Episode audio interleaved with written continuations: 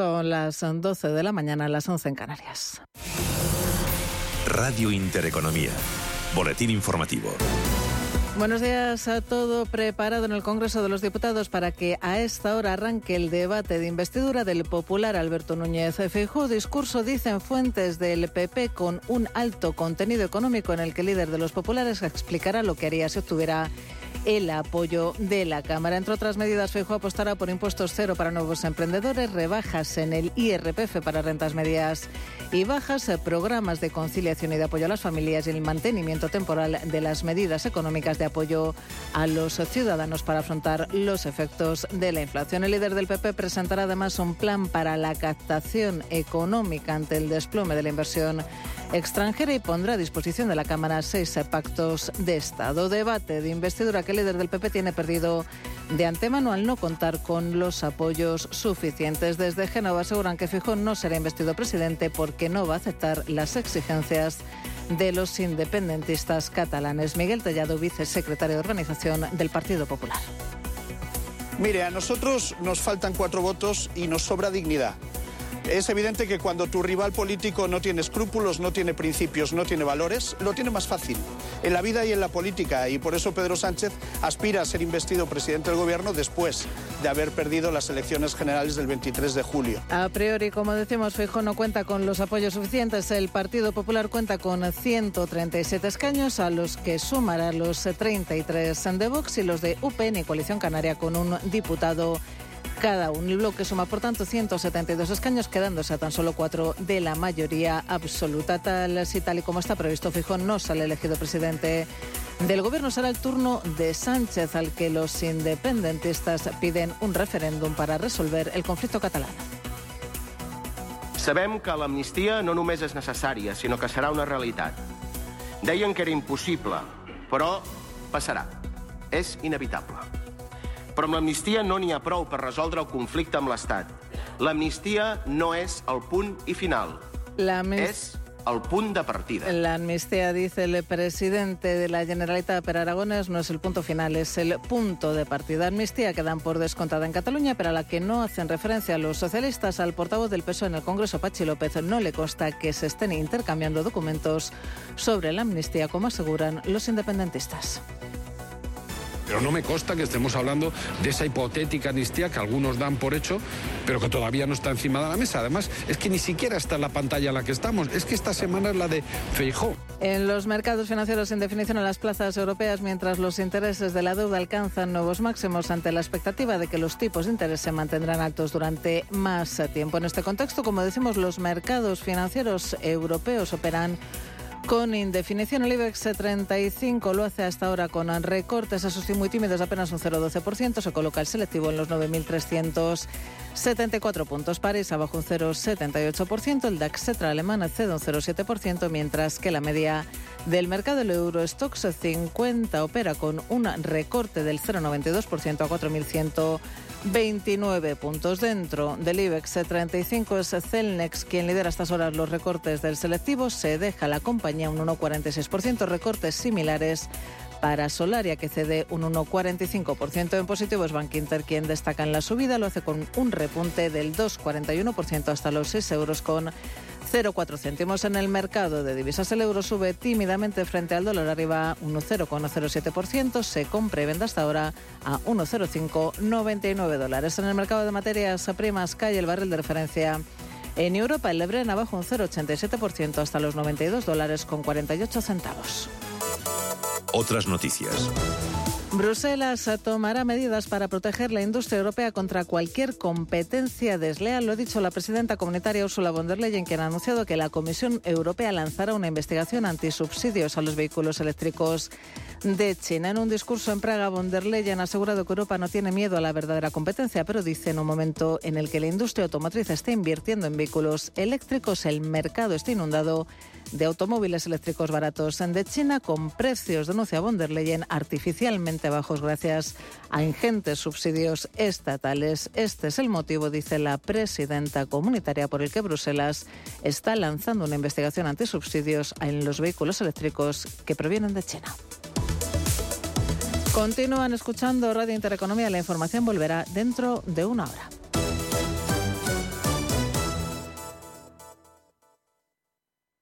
Radio Intereconomía, la radio de los negocios para estar bien informado. Eres lo que escuchas.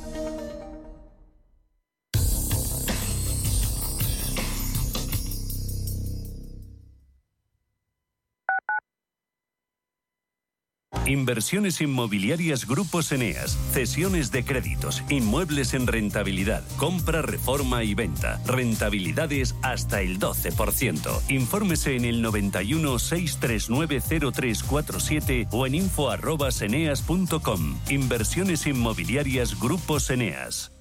¿Le deben dinero? ¿Tiene facturas impagadas? Cobro Ágil le ayuda a recuperar su dinero. Avalados por nuestra amplia experiencia en recobros, actuamos de forma amistosa y judicial. Cobro Ágil trabaja a éxito. Cobramos cuando usted cobra. No espere más. Consulte su caso sin compromiso en cobroágil.com o llamando al 91 543 7075 y no renuncie a recuperar lo que es suyo.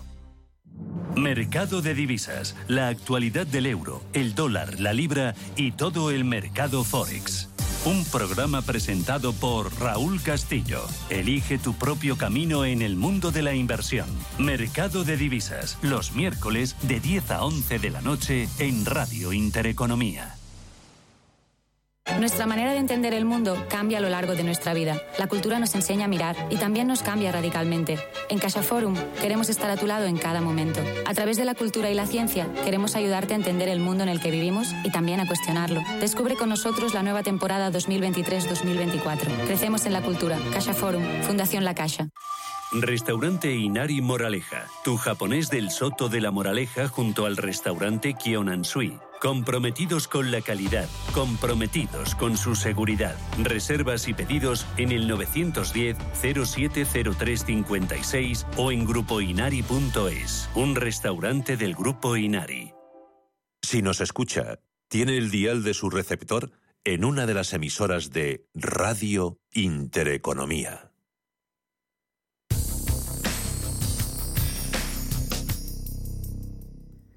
Empieza a media sesión en una jornada importante de debate de investidura en nuestro país. Antes, eso sí, vamos a entender qué ha pasado, cuál es la actualidad económica de este martes. Luego analizamos la marcha del mercado, nos ayuda Juan Esteve de Zona Value. Y después, en tiempo de tertulia, estamos con Iván Campuzano, economista, y con Antonio Rodríguez Furones, profesor asociado de estrategia en IE Business School.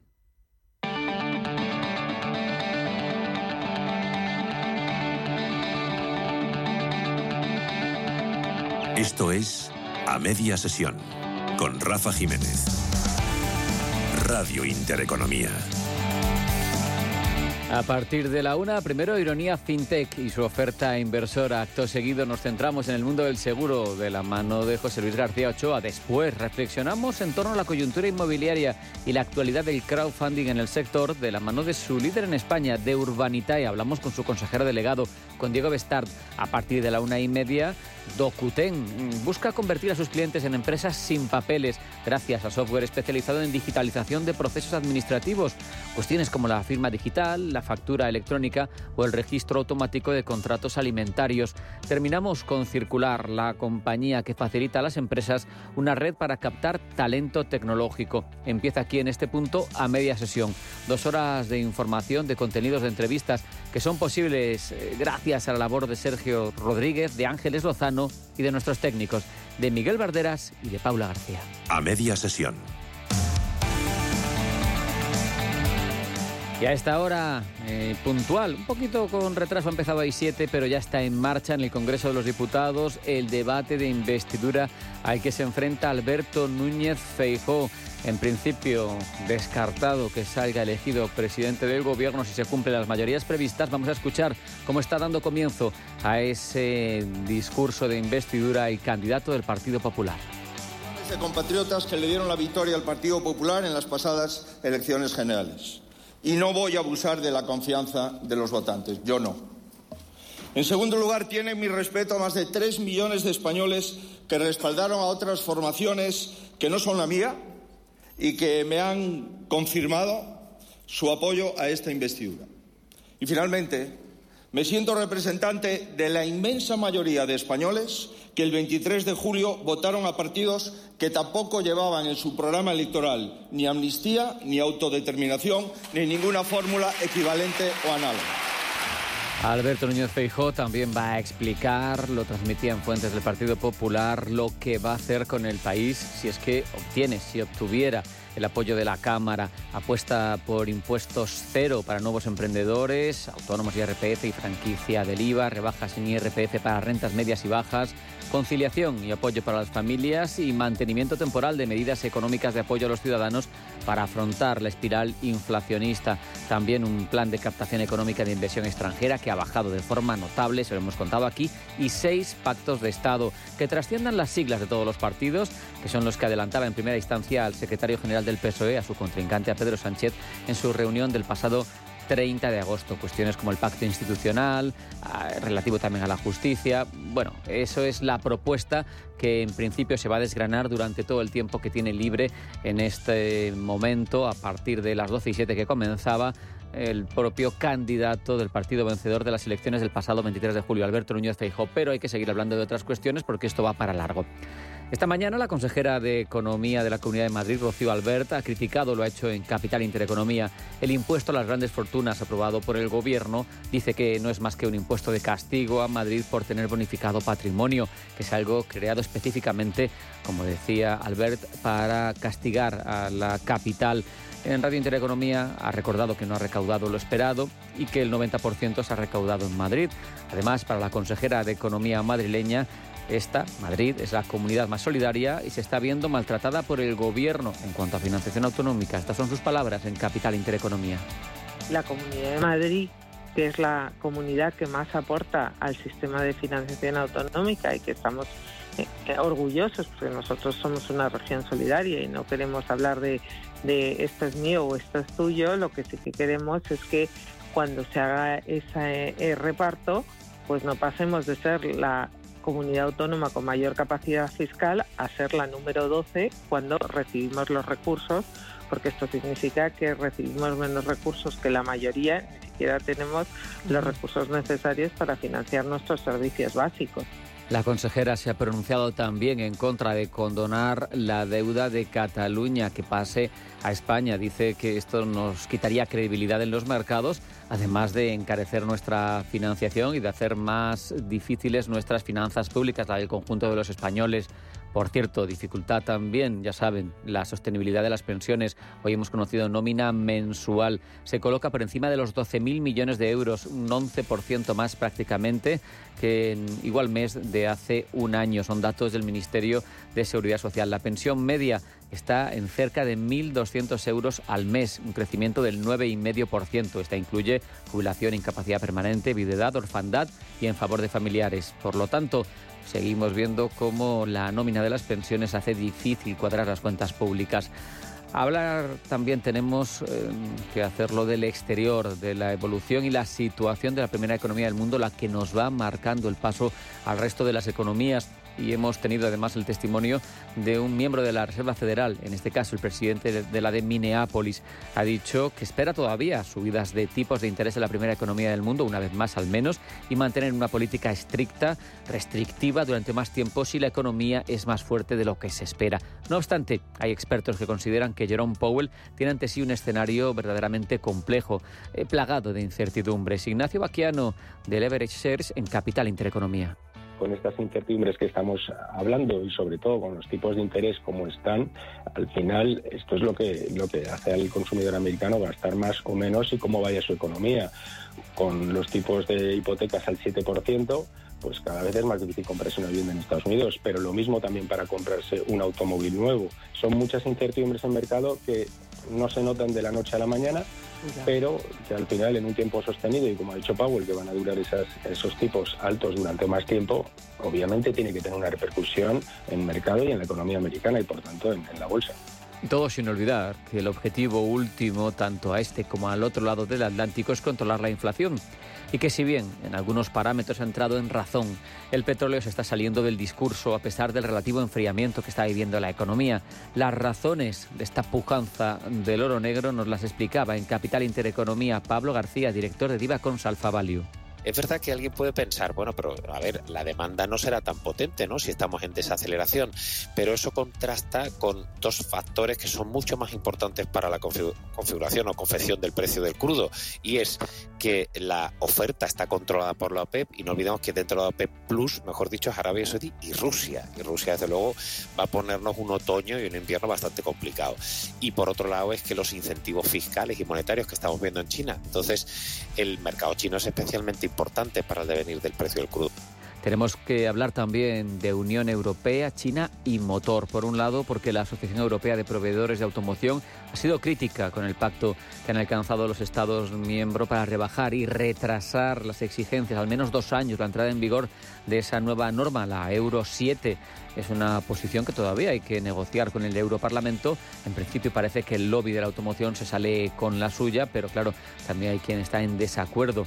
A pesar, por otro lado, esto es donde entra la variable china en la ecuación de la visita de Valdis Dombrovskis, ya saben, intentando acercar posturas después de todo lo que se ha friccionado entre ambos bloques debido la advertencia de Bruselas de que se iba a investigar las ayudas de Estado chinas a los fabricantes de coches eléctricos, pues bien, parece que toda esa misión diplomática de Dombrovskis va a quedar en papel mojado porque esta mañana la presidenta de la Comisión, Ursula von der Leyen, ha asegurado que se van a tomar medidas para proteger a la industria europea del automóvil ante lo que ha denominado como competencia desleal y dice que en esa línea está lanzando Bruselas una investigación antisubsidios de vehículos eléctricos chinos.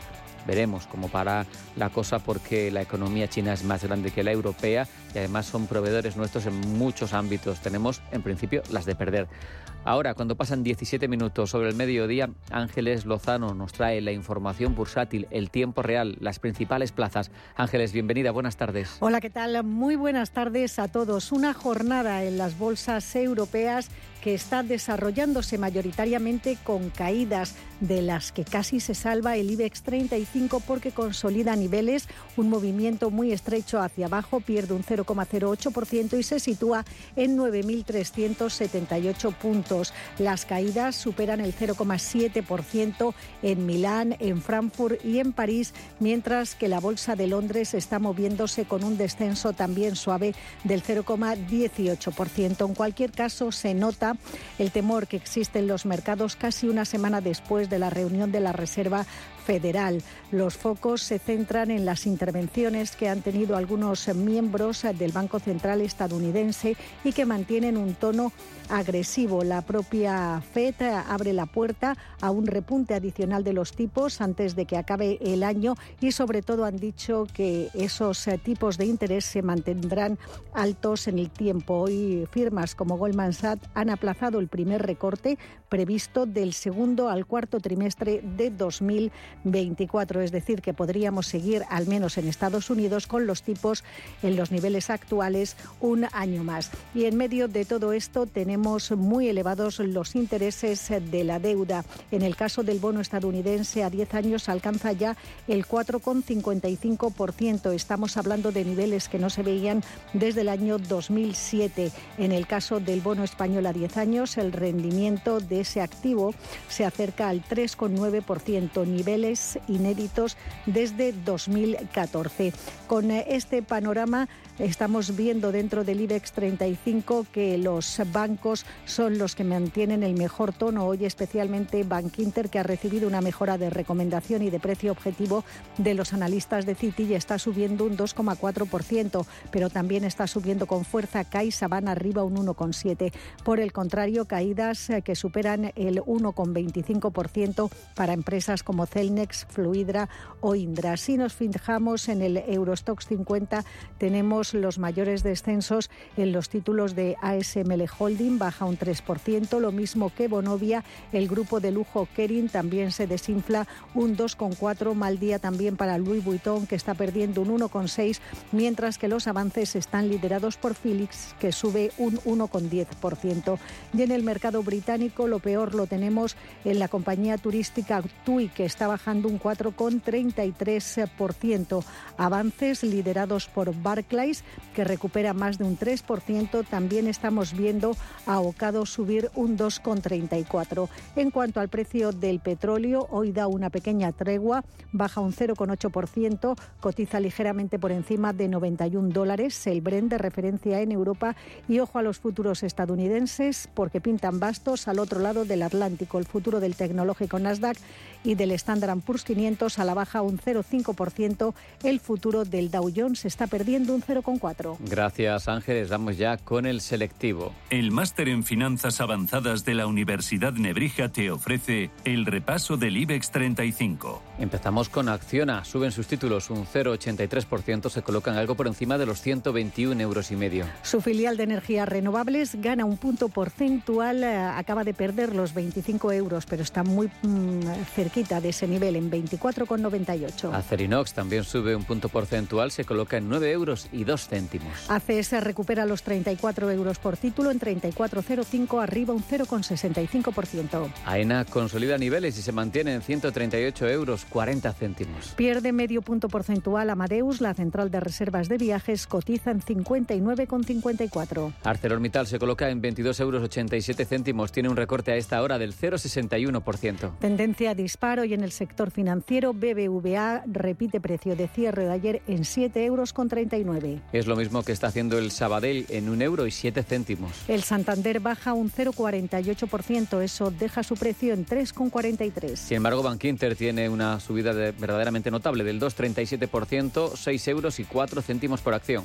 También CaixaBank con subidas, aunque no tan fuertes, del 1,7%. En este caso, compra y venta en 3,68. Avances para Unicaja del 0,45% se mantienen sus acciones en un euro justo. Volvemos al orden alfabético con Celnex. La compañía baja un 1,43, se cambia en 34,42. Logista en 24 euros 10 céntimos tiene recortes pero menos intensos, son del 0,41%. Volvemos al tono positivo con Enagas, arriba un 0,2%, precio de cruce 15,89. Lo mismo justo es lo que sube Endesa, un 0,20%, 19 euros 59 céntimos. El grupo de infraestructuras ferrovial se deja medio punto porcentual, el precio cae a 29,45. Fluidra se coloca en 18 euros 78 céntimos, recorta a esta hora la compañía de piscinas un 1,21%. Grifols, la empresa de moderivados, también con descensos del 0,6 hasta 12,15 euros por acción. Iberdrola, sin embargo, sube, lo hace un 0,65%. La eléctrica se coloca en 10 euros 84 céntimos. Mal día para la tecnológica Indra, pierde un 1,25, el precio cae a 13,69. Inditex en 35 euros 3 céntimos tiene recortes del 0,45%. La Socimi Colonial se cruza en 5,37, pierde un 0,65%. IAG arriba un 0,94%, se va hasta un euro y 71 céntimos por acción. Laboratorios Farmacéuticos Robi pierde medio punto porcentual en 51,65. Mapfre en niveles de apertura apenas sube un 0,10%, un euro 93 céntimos. La hotelera Melia se deja un cuarto de punto porcentual retrocede a 5 euros con 76. Merlin Properties en 7 euros 88 céntimos avanza un tibio 0,13%. También muy tibia es la subida para la gasista Naturgy del 0,15 en 26,24. Mucho más decidido el avance para Redey a la antigua red eléctrica gana un 1,71%, 14 euros 88 céntimos. Y la petrolera Repsol eh, cayendo como el precio del petróleo y se deja un 1,18, cotiza en 15 euros 44 céntimos. SACIR se coloca en 2 euros con 77 tiene un recorte del 1,21%. Solaria se deja a lo mismo un 1,2% en 13,63. Terminamos el repaso con Telefónica que recorta, cae un 0,68% y se coloca, está por debajo de 4 euros, en 3,93 euros céntimos. El máster en finanzas avanzadas de la Universidad Nebrija te ha ofrecido el repaso del IBEX 35.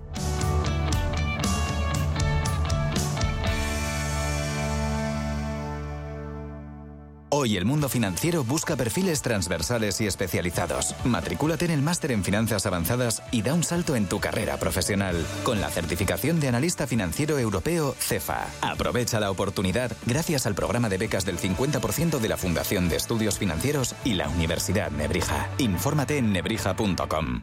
A media sesión con Ángeles Lozano. Porque a media sesión el mundo gira más allá de la bolsa. Vamos a analizar lo que está sucediendo en los mercados y en el entorno macro con la ayuda de Juan Esteve, director del Departamento de Estudios de Zona Value. Juan, buenas tardes, ¿cómo estás? Hola, muy buenas tardes. Vemos a unas bolsas que no levantan cabeza desde la última reunión de la Reserva Federal estadounidense, en la que dijo que los tipos eh, iban a subir una vez más y que se iban a mantener en niveles elevados durante bastante tiempo. ¿Tú qué escenario manejas en materia de política monetaria a ambos lados del Atlántico? Yo creo que quizá la más entendible o la que, o la que a mi parecer es más lógica es la de la Reserva Federal. Ahora mismo han parado los tipos de interés, pero se guardan unas bajo la manga para en algún momento determinado volver a poder subir tipos de interés.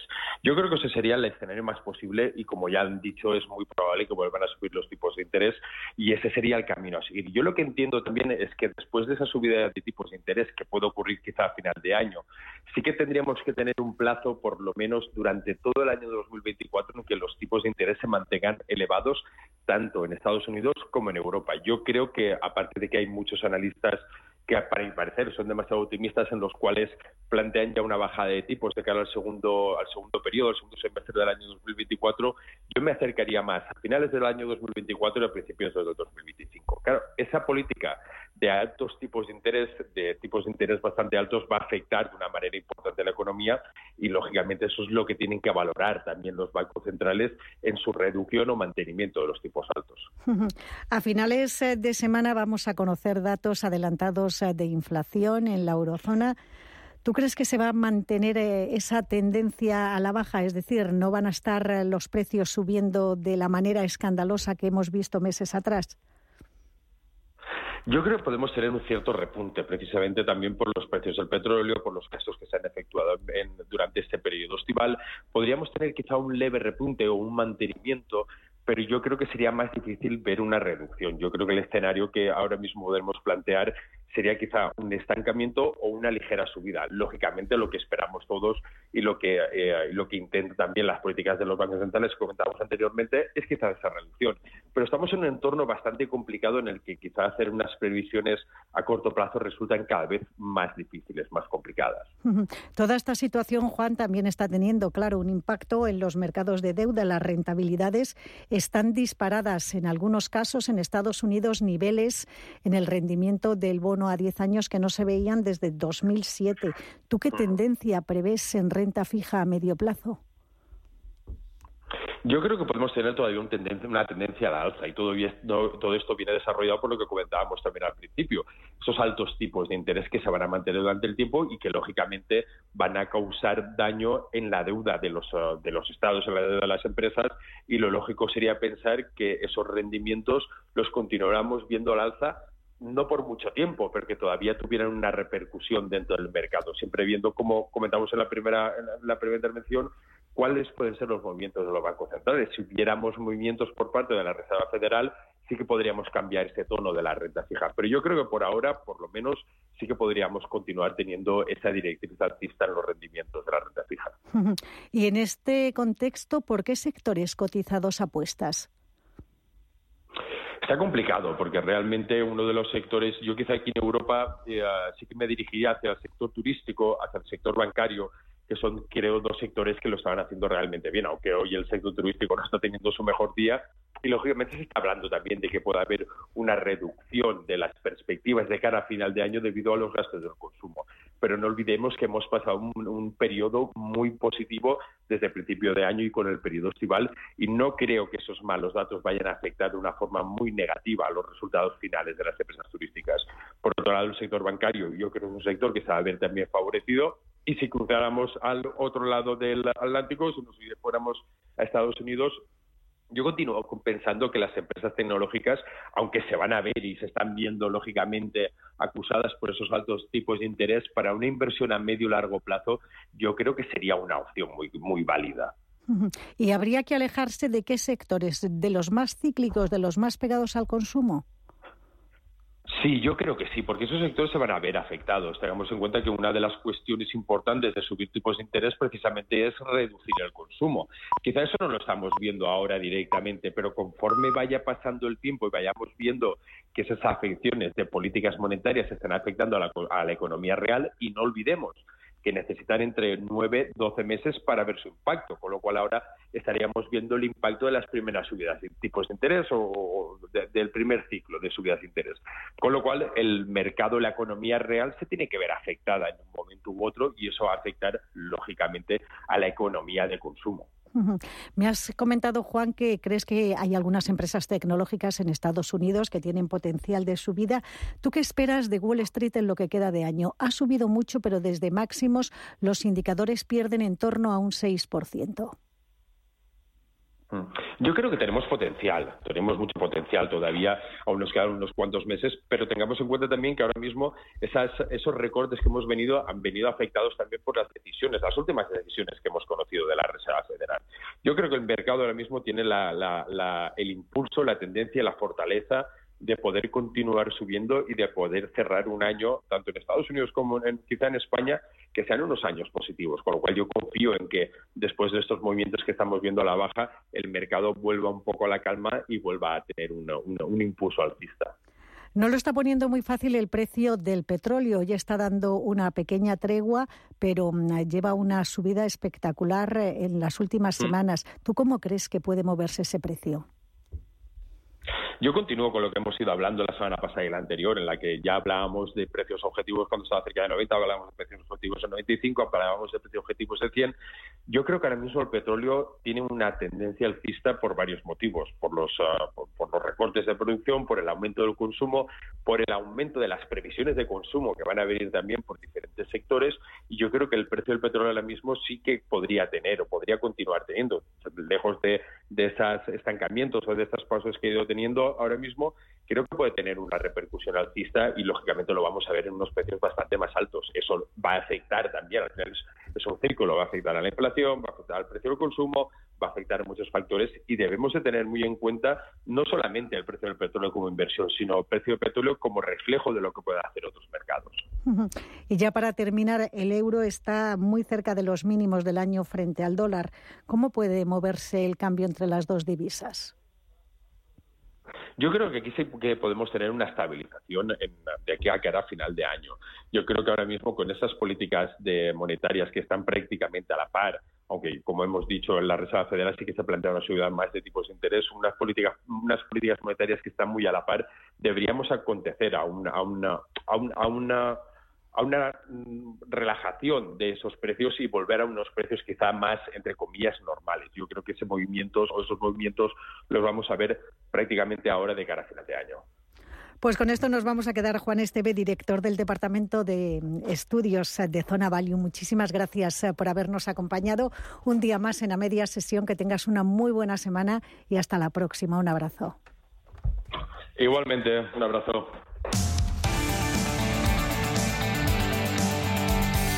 Media sesión.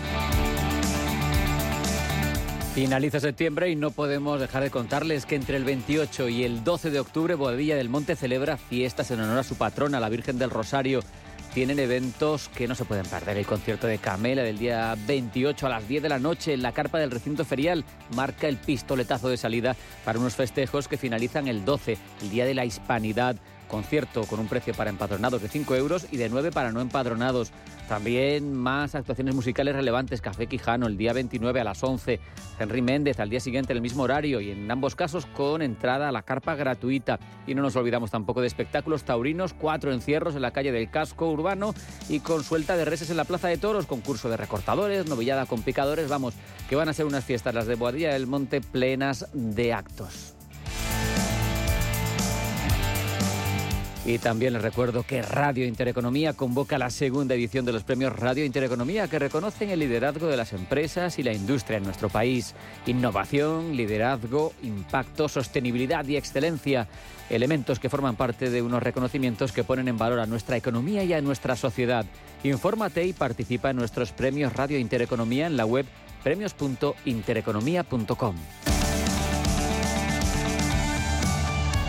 A media sesión.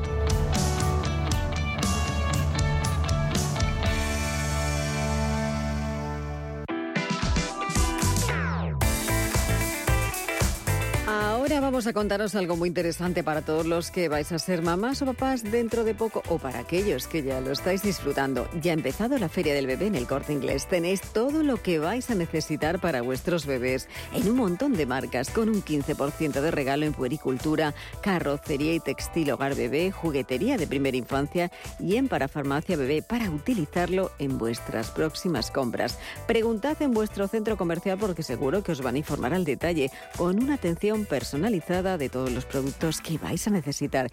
Carritos, sillas de auto, cunas, colchones, biberones, sillas de paseo, capazos y muchas más cosas que os servirán para cuidar mejor a vuestro bebé. También podéis ver en directo las charlas informativas para que estéis al día en cualquier tema relacionado con este mundo y participar en un gran sorteo. Toda la información la tienes en la cuenta de Instagram del Corte Inglés Kit, en la web y también en su app. Hasta el 15 de octubre, recuerda, Feria del Bebé en el Corte Inglés. No os la perdáis, todo con un 15% de regalo en los mejores productos para tu bebé.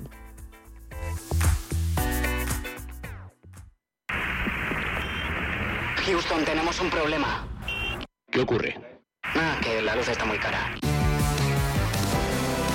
Da el primer paso hacia el autoconsumo solar y conquista el sol. Entra en Powen.es y realiza la simulación de tu instalación solar. Powen, el sol es tuyo. Mi tierra sabe a vendimia, a jamón curado, a leche fresca, a verdura tierna, a trigo dorado, a pan reciente, a rico asado. Mi tierra tiene mil sabores auténticos porque mi tierra es tierra de sabor. Disfruta de la marca de calidad de los productos de Castilla y León.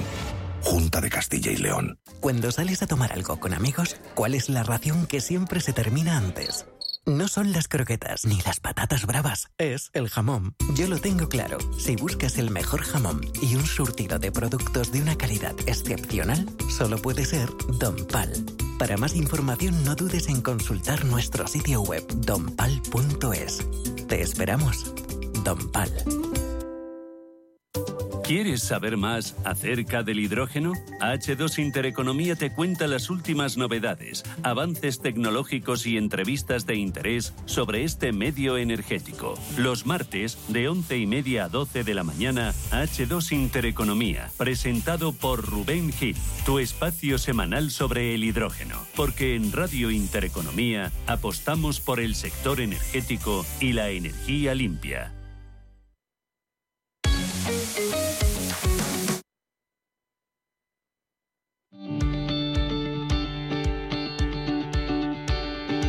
En a media sesión, la tertulia económica. Vamos a repasar toda la actualidad económica, hoy teñida también por un poquito de política, en la que, por cierto, en ese discurso de investidura hay mucha economía, así que viene al pelo también para este tiempo de análisis. Vamos a hablar con Antonio Rodríguez Furones, profesor asociado de estrategia en IE Business School. Antonio, bienvenido, buenas tardes. Buenas tardes, amigos. Intentaremos también tener a Iván Campuzano, pero nos va a atender en apenas un minuto, porque todavía no puede, pero vamos a seguir hablando con él, nos atenderá en este caso por el teléfono. Empezamos porque no se puede perder tiempo en la radio, Antonio. Debate de investidura ha empezado a las 12 y 7 minutos. Mm, Alberto Núñez Feijó, entre otras cuestiones, más allá de seis pactos de Estado, más allá de establecer una serie de cortafuegos, de decir lo que no está dispuesto a hacer para ser presidente, hablamos de, amnistías, de romper el Estado, esas partes son interesantes y, y, puedes, obviamente, eres libre de hablar de ellas, pero me interesa sobre todo la parte económica, porque es para lo que estamos aquí ha mencionado propuestas como impuestos cero para nuevos emprendedores, autónomos IRPF, franquicia de IVA, rebajas de IRPF para rentas medias y bajas, eh, medidas económicas de apoyo a la inflación contra la inflación temporales, matizado, y un plan de captación económica por el desplome que estamos sufriendo de inversión extranjera. Ese ha sido quizá un poquito el resumen, que va, a hablar largo y tendido, seguro que, que profundiza más, pero a ti esas cosas, ¿cómo te suenan? Bueno, la verdad es que suenan bien desde el punto de vista de tratar de dinamizar una situación económica que es compleja en estos momentos y que no podemos sustraernos a lo que es la realidad internacional y todos los problemas que estamos teniendo, ¿no? A nivel global, no solo en Europa, sino también dentro de todas estas tensiones geopolíticas que estamos viviendo en estos momentos. En cualquier caso, yo lo que sí que he hecho en falta son, aunque podrían verse de forma implícita recogido lo que son los pactos de Estado que se van a enumerar, pues grandes temas de tipo estructural, como qué es lo que va a pasar con el sistema de pensiones, que es un tema que hay que abordar, porque ya la bola en la que estamos subidos y que periódicamente se da una patada para adelante, pues ya está alcanzando unas dimensiones francamente preocupantes. Eh, he hecho en falta también el planteamiento de un plan de choque para tratar de corregir todo lo que es ese déficit, ¿no? casi estructural que tenemos en las cuentas públicas, incluso teniendo récords de recaudación. Y esos dos grandes medidas, digamos, desde el punto de vista estructural, podríamos enumerar alguna otra más también, Rafa, pero esas dos grandes medidas desde el punto de vista estructural y que podía ser dar un aldabonazo fuerte sobre la mesa, pues de momento no se han puesto precisamente dentro de lo que es el, discurso ¿no? de investidura. El resto de las cuestiones, pues sí, son medidas, pero tampoco sin querer infravalorarlas, realmente no atacan esos temas estructurales de fondo. Y también he hecho en falta, por ejemplo, una crítica sobre, bueno, una crítica, un planteamiento o un replanteamiento sobre cómo se están eh, implantando precisamente lo que son los fondos Next Generation, ¿no? que a lo largo de los últimos años eh, era una gran oportunidad que ha tenido España y que yo creo que no se ha estado aprovechando eh, de forma clara para cambiar lo que es el marco productivo y aprovechar pues las distintas posibilidades que tenemos en términos de tecnología y bueno también podríamos ir hablando que la economía también eh, a nivel de generar ese marco productivo a medio largo plazo que realmente nos haga más competitivos en referencia a lo que son los países del entorno, pues también tiene sus correlaciones, ¿verdad?, con el tema de la educación, que de momento bueno, tampoco ese, ese asunto, ese asunto sí que es ya de, pacto de Estado, pero del necesario, gobierno quien gobierne, esté quien esté, y se va a dejar eh, por hacer porque nadie está está dispuesto a estas cosas. Es, es tremendo. Quiero mm, también reflexionar sobre una cuestión que viene al pelo por también los apoyos que va a conseguir eh, Sánchez una vez fracase previsiblemente Feijó. Y es, eh, más allá de la ruptura del Estado que exige Cataluña, porque dicen que la amnistía es el primer paso, pero que su objetivo sigue siendo el referéndum, eh, todo lo relativo a, la condonación de la deuda histórica, al dinero que recibe. Y es que me ha llamado la atención porque porque hemos visto también datos en estos días de, endeudamiento autonómico y uno de cada cuatro euros de los que se deben por parte de las comunidades autónomas lo debe Cataluña. Qué casualidad, ¿no? Y eso se traduce además con toda la inestabilidad política en que, por ejemplo, Madrid recibe 8.000 millones de inversión extranjera, aunque haya bajado 7.800. Cataluña 800. Es que es un contraste curioso, ¿no? Sí, realmente lo que se está poniendo de manifiesto con estos números que has puesto sobre la mesa es que en los años 80, en los años 90, eh, a nivel de inversiones extranjeras, la mayor parte de las inversiones extranjeras, cuando venía una multinacional aquí a España, se, se ponía en Barcelona, se radicaba en Barcelona. Era una ciudad que era como mucho más abierta, eh, tenía un entorno más cercano a todo lo que era la realidad europea y a Madrid pues se veía como más distante precisamente de todo lo que eran los mercados internacionales. Hoy en día 30, 40 años después, esto se ha dado la vuelta de forma eh, radical. Y esto lo que debe de hacer ver es aquellas personas que viven en Cataluña, pues que reflexionen sobre las medidas o la tendencia que ha ido, eh, sobre la que ha ido cayendo, ¿no? Lo que era un, la locomotora de España y que ahora casi es una rémora, ¿no? Respecto a lo que es el, eh, lo que está saliendo en los últimos días respecto a lo que es la deuda histórica, no sé dónde demonios habrán sacado el cálculo de que... es que esas, son, se hacen a gusto del consumidor. exacto, vamos, esos 450.000 millones de euros es un brindis al sol que yo creo que lo ha perpetrado el, el mismo centro de estudios que decía que Cervantes era catalán, que Santa Teresa de Ávila, que decía Diabla, también era catalana y que también Colón era catalán. Entonces yo creo que forma parte del mismo gabinete de estudios porque realmente no hay rigor por ningún lado para sacar directamente ese número. Y luego, también a la hora de echar precisamente estas cifras, no debemos de caer, en mi opinión, en la simplicidad de lo que son los territorios.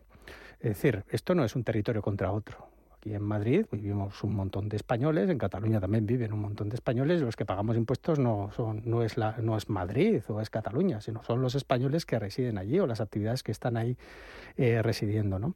Ya sabes que ahí me pierdo un poco Rafa, mi visión un tanto jacobina o centralista, que ya sé que, no compartimos. Yo lo siento, pero, pero bueno, en este caso, porque realmente al final esto parece que estamos cayendo en nacionalismos por todos los lados. Incluso el otro día ya había ciertas noticias de que en Extremadura estaban empezando a, reclamar una lengua propia, con lo cual yo digo esto ya se nos está yendo de, de el cantón de Cartagena. Absolutamente. Está todo, ya está todo escrito. Y ante el Madrid nos roba, pues eh, nos contaba hoy la consejera de Economía esta mañana madrileña que esa comunidad, la de Madrid, es la que más aporta al sistema de financiación, ese conjunto que tienen en la aportación, ¿no? 70%. Eh, y es la duodécima en percepción. es, es, es, llamativo porque eso, además, tiene también una traducción mm, política, que es como no me gusta tu, tu política, la que haces fiscal por parte del gobierno, de castigo. Me invento el, impuesto extra de grandes fortunas porque tú tienes bonificado el de patrimonio, pincho, recaudo apenas 600 y pico millones. Eso fracaso, sí. Claro, pero dices, se hace porque se supone que Madrid es poco solidaria en el discurso del gobierno. Sin embargo, Madrid es la que más aporta. ¿A quién roba Madrid si Madrid es la que sostiene esa solidaridad intercomunidades? Sí, volvemos a esa discusión entre territorios que yo creo que es un, un planteamiento, un falso dilema, ¿no? Es decir, eh, muchos de los que estamos aquí en Madrid, pues tenemos nuestros orígenes fuera de Madrid, en la periferia, y también nos hemos formado y etcétera fuera de Madrid, ¿no? Entonces yo creo que esto a veces toda esta segmentación, toda esta reparto, ¿no? esta regionalización a la hora de plantear ciertos discursos hace flaco favor realmente a, considerar ¿no? lo que no debemos perder nunca de vista, que estamos en, en, España, somos todos españoles y que lo que acontece en una determinada región, pues por supuesto tiene un impacto en, las restantes, pero a nivel fiscal, pero también a nivel de formación, también desde el punto de vista de captación de talento, demanda de talento, etcétera, ¿no? Yo creo que desgraciadamente en los últimos años eh, la descentralización se ha ido más allá de lo que inicialmente estaba previsto, pues los modelos de descentralización también existen en las organizaciones, en las empresas, etcétera, y en teoría lo que te acercan es el momento, el proceso de toma de decisión a donde lo tienes que tomar, pero tienes que también tomar en cuenta determinados elementos que, llevados a sus extremos, pues puedes hacer perder, en el caso de las empresas, economías de escala, etcétera, en el caso nacional, pues también una pérdida en la eficiencia en la gestión de lo que son los recursos. Si seguimos estableciendo estas guerras entre territorios, pues al final acabamos encontrando pues eh, dislates, ¿no? Pues que si vives en la frontera entre Castilla, León y Galicia y te puede quedar más cerca el hospital gallego, pues no, te tienes que acercar al hospital de Zamora porque estás en esa comunidad autónoma. Entonces, todos esos dislates yo creo que forman parte también de otro pacto de Estado a nivel de organización territorial, pero donde se ponga el foco no solo en la coordinación de las comunidades autónomas, sino donde se tiene que poner el foco realmente es en que las administraciones tienen que estar al servicio de los ciudadanos. Y desgraciadamente me temo que lo que estamos viendo en el debate de investidura se está focalizando en una capa como muy política de dignidades, indignidades, etcétera, y que no se están entrando en estos debates de fondo, mientras que seguimos en una tendencia que es difícil de, cambiar, claro. Vamos a escuchar a nuestro otro interlocutor, con el que ya estamos en contacto vía telefónica, Iván Campuzano, economista. Bienvenido, buenas tardes. Muy buenas tardes. Mm, eh, no sé si has podido escuchar las primeras palabras de Alberto Núñez Feijó. Eh, bueno, en cualquier caso, eh, parte de su discurso ya conocíamos por dónde iba a ir. En la parte de enfoque económico, ¿te parece que está a la altura? que Porque ya sabemos que políticamente, en principio, no va a conseguir salir investido.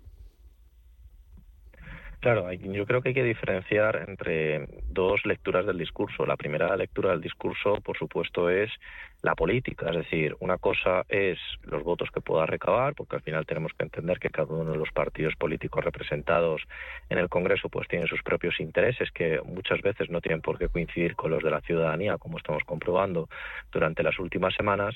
Y por otro lado es el discurso pensando en el proyecto de país. Al final, un discurso de investidura, su objetivo fundamental, y así se recoge, es presentar tu proyecto como presidente o posible presidente del país y cuál es tu proyecto para España. Entonces, en este caso, Núñez Feijóo yo creo que tiene una oportunidad perfecta para decir qué es lo que pretende plasmar a los españoles, tanto en materia económica como en materia social, eh, materia educativa, etcétera, y por otro lado presentar qué es lo que él hubiera hecho en caso de ser presidente o en caso de ser presidente, ¿no? Porque todavía no se ha votado. Ahora bien, la situación yo creo que es evidente de que hay muchísima dificultad, por no decir la absoluta dificultad de que salga investido como presidente. Tenemos que entender que esos votos que le faltan actualmente pues tienen un precio que por lo menos él no está dispuesto a pagar. No sabemos si hay otros dispuestos a pagarlo, tiene pinta de que sí. Y claro, al final también eh, tenemos que entender que no solamente es una cuestión de dignidad política, de que al final los egos no pudieran decir, bueno, yo prefiero ser presidente a cualquier precio, pero también hay que entender que al final mm, todos, eh, y en este caso pues también Núñez Feijóo, pues se somete, ¿no? Y este fin de semana, pues yo creo que ha tenido un buen resultado de ello, se somete a entender eh, si tiene un apoyo, si no tiene un apoyo. En este caso, pues parece ser que la calle le apoya, que entienden que puede ser un buen presidente, pero como he dicho, los designios de la Cámara, pues muchas veces están alejados de los deseos de la calle, ¿no? Por lo tanto, yo creo que tendremos que ir a una segunda investidura y a lo mejor pues a un posible a un posible adelanto electoral, no lo sabemos, pero eso ya lo veremos, creo que a lo largo de las próximas semanas. Así es, en cualquier caso, Antonio, quien salga de, de las urnas en una repetición electoral o el propio Pedro Sánchez y consigue ya el culmen de un gobierno Frankenstein llevado al extremo y tiene su entre sus atribuciones pues gestionar nuestra economía, que lo tiene, que lo tendrá si llega al poder de nuevo, se va a enfrentar con un panorama verdaderamente complejo. Complejo por la coyuntura económica, pero además en esa situación de inestabilidad política más. Si nos ceñimos a los expertos, eh, quizá la institución de más prestigio en nuestro país a ese respecto es el Banco de España. Y tenemos un gobernador que está en, la parte final de su mandato, que ya no tiene mucho que perder, que, al final no va a hacer cálculos políticos cuando habla. Y Hernández de Cos nos ha dicho eh, que hay que hacer reformas para tener más oferta, que hemos tenido un problema de inflación de oferta, que hay que tener una política fiscal restrictiva a lo largo del año próximo, porque es lo que nos está ayudando junto con los tipos de interés altos a, a, embridar la inflación y que hay que modular las ayudas, que las ayudas tienen que empezar a ir retirándose, que tienen que aplicarse de forma selectiva. ¿Qué más recetas ves tú? ¿Coincides con ellas o no? ¿Qué te parece esas palabras de Hernández de Cos? Hay que leerlas eh, presente en el contexto casi de salida, como bien apuntabas, Rafa, em, y eso también da cierta libertad a la hora de emitir lo que es el juicio. Yo creo que son recetas que pueden estar en la, en la buena línea, ¿no? Pero sobre todo a nivel de, de escala, escala local, ¿no? Y a corto plazo. Yo creo que lo que ha hecho es una receta a corto plazo, de decir, mira, la situación que, que, nos viene, que ya tenemos aquí inminente en las puertas, lo suyo sería, desde un punto de vista de ortodoxia, en la gestión económica de, de lo que es España, pues aplicar medidas en este sentido presente, pues para tratar de, capear eh, lo, que nos viene ahora a corto plazo. Yo sigo insistiendo en que más allá de estas medidas que a corto plazo pues pueden ayudar a embridar pues lo que lo que va a acontecer pues el próximo trimestre, los próximos dos trimestres, hay que levantar un poco la cabeza y buscar esas medidas estructurales que realmente son las que están lastrando la evolución de, de España a medio y largo plazo. Eh, lo comentamos antes, el tema de lo que es el sistema de pensiones, que eso sigue abriendo, sigue abierto y se 12.000 millones de nómina mensual hoy. Y, creciendo. Y subiendo. y además teniendo en cuenta también que por las propias razones eh, biológicas, ¿verdad? Ya lo que es la, la generación de los, de los pues ya se van ya están saliendo, esto está en impacto también en la administración, por ejemplo, podría ser un buen momento también para tratar de actualizar todo lo que son los procesos administrativos, etcétera, ese sería otro melón interesante que abrir, pero bueno, más allá a nivel económico, el tema de las pensiones es clave. Y luego también a nivel de oferta eh, hay que tratar de luchar y para eso España tendría precisamente en este semestre una gran oportunidad eh, presidiendo lo que es la Unión Europea con determinadas políticas públicas que se están implantando desde la Unión Europea que pueden van en contra de lo que son los intereses de sectores económicos relevantes aquí en España, concretamente el sector primario, con el, todo lo que es la directiva que está orientada a la recuperación ambiental, que realmente está dañando los intereses del sector primario y eso, que puede resultar un titular de, tipo económico, lo que es la economía real de los ciudadanos, pues se traduce en que cuando vamos a comprar el litro de aceite de oliva, pues tiene el precio que tiene y cuando nos acercamos a comprar hortalizas y a ver un poco también el resto de, de elementos, pues está impactando fuertemente en lo que es la bolsa de la compra, claro. Iván, recetas ortodoxas, recetas complicadas de cumplir, eh, tanto para un Feijó que saliera investido como para Sánchez, porque el panorama es muy complicado en lo político y eso va a dificultar aprobación de presupuestos generales, va a dificultar ir gobernando. ¿Qué te parece? Bueno, en política siempre dicen ¿no? que hay que juntar eh, tanto voluntad como deseo ¿no? para llevar a cabo cualquier tipo de reforma. En este caso, deseo, sin duda alguna, yo creo que no hay ningún deseo, porque cuando hablamos de esas reformas, de esa ortodoxia fiscal, cuando hablamos de todas estas reformas estructurales que el Banco de España, el gobernador, en este caso, pues como bien decía Rafa, hasta el final de, su mandato, pero lleva diciéndolo durante todos estos años, que hay unas reformas de calado que todavía no se han hecho. Cuando escuchamos a la presidenta Lairef, eh, Cristina Herrero, de decir lo que está faltando y que además tenemos unos presupuestos totalmente irreales y que a saber si el cuadro macro del año que viene vuelve a ser irreal, pues claro, lo que nos encontramos es en una situación en la cual al gobierno, quiera o no, le va a tocar hacer recortes. Y claro, eh, eso pues mata y su relato y mata su coyuntura política. Hasta ahora la parte del gasto no se ha tocado, Iván, solo se ha tocado la de los ingresos. No sé si será capaz de seguir haciéndolo o se agotará la ubre, ¿no? Claro, la UBRE, yo es ahí donde tengo mis dudas y simplemente viendo al final que cuando haces una encuesta del INE y preguntas a los españoles si están pagando muchos impuestos, mm, cerca del 50% dice que están pagando muchísimos impuestos y cerca del 30% que están pagando bastantes impuestos. Es decir, que cerca del 70% de los españoles no consideramos que estamos pagando lo correcto, sino que estamos pagando muchísimo. Entonces esto pues llega hasta donde llega, ¿no? Y sobre todo, como bien ha dicho mi compañero, estamos en unos seis meses importantísimos y críticos presidiendo la Unión Europea, que no nos olvidemos que eso ocurre cada muchísimos años, y pongo énfasis en muchísimos años, y lo que se dedican a hacer, pues en lo que estamos viendo es comisiones de igualdad, porque hay que mejorar la vida de todas las mujeres en la Unión Europea, cosa muy lícita y muy factible, pero que ahora mismo pues no está entre las prioridades o no debería estar entre las prioridades, de, sobre todo viendo la que nos viene. Y luego, por otro lado, pues como escuchamos ayer a la, ministra Yolanda Díaz, pues diciendo que cualquier trabajo que se genere en la Unión Europea que no sea eh, verde y responsable, pues que es un trabajo precario. Eh, no todos los criterios ESG se pueden aplicar a todos los trabajos. Mm. Entonces, bueno, pues es un poco la situación que tenemos, es complicada y difícil sobre todo de asimilar, no para nosotros, sino para nuestros socios europeos. Al final se trata, entre otras cosas, de dinamizar nuestra economía. Si la economía no es dinámica, Antonio, mm, por mucho que tomes medidas, y bueno, hay que captar inversión, cada vez viene menos. No puedo dejar de mencionar, porque está en marcha esa cumbre de fondos soberanos en Madrid, importante evento, COFIDES ejerce de anfitrión, fondos soberanos que no nos olvidemos, tienen dentro, unos de ellos, quiero decir seis, son de países árabes, países islámicos, países no democráticos, con su complemento de polémica que llevan acarreándolo, pero también hay que recordar que son 11 billones y pico de euros, o de dólares en este caso, no sé, pero bueno, teniendo en cuenta la cotización, está eh, en el tercer lugar de tercera economía mundial, después de la estadounidense y la China, eh, de cuarta si tenemos en cuenta la, la europea en conjunto, no es cuestión de despreciar este tipo de inversores.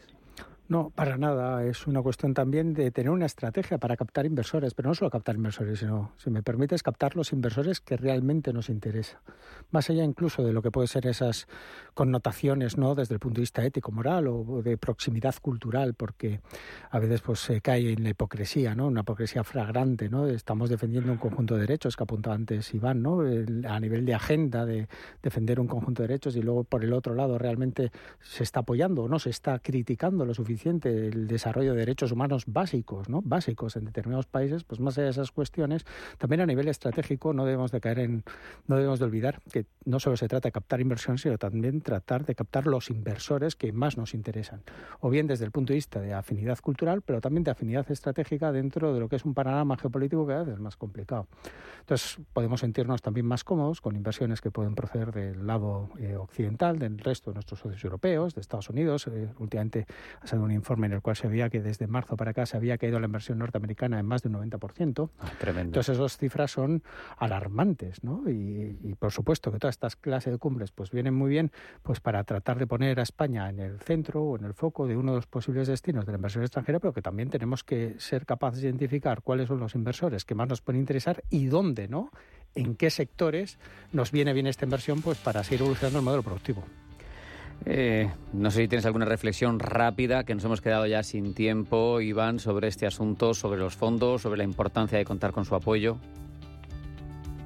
Es importantísimo. Yo creo que además eh, todos los que vivimos en Madrid conocemos uno de los mayores proyectos financiados por esos fondos, como es Madrid Nuevo Norte, y yo creo que resulta evidente que al final la financiación externa, el apoyo a las empresas que se puede conseguir y sobre todo el dinamismo que genera tanto a nivel comercio interior como comercio exterior y al turismo que es crítico, eh, sin, el, sin el apoyo de los fondos y sin el apoyo de la inversión internacional no seríamos lo que somos hoy en día. Pues con esa reflexión nos vamos a quedar, Iván, Antonio, muchas gracias, un abrazo y hasta la próxima.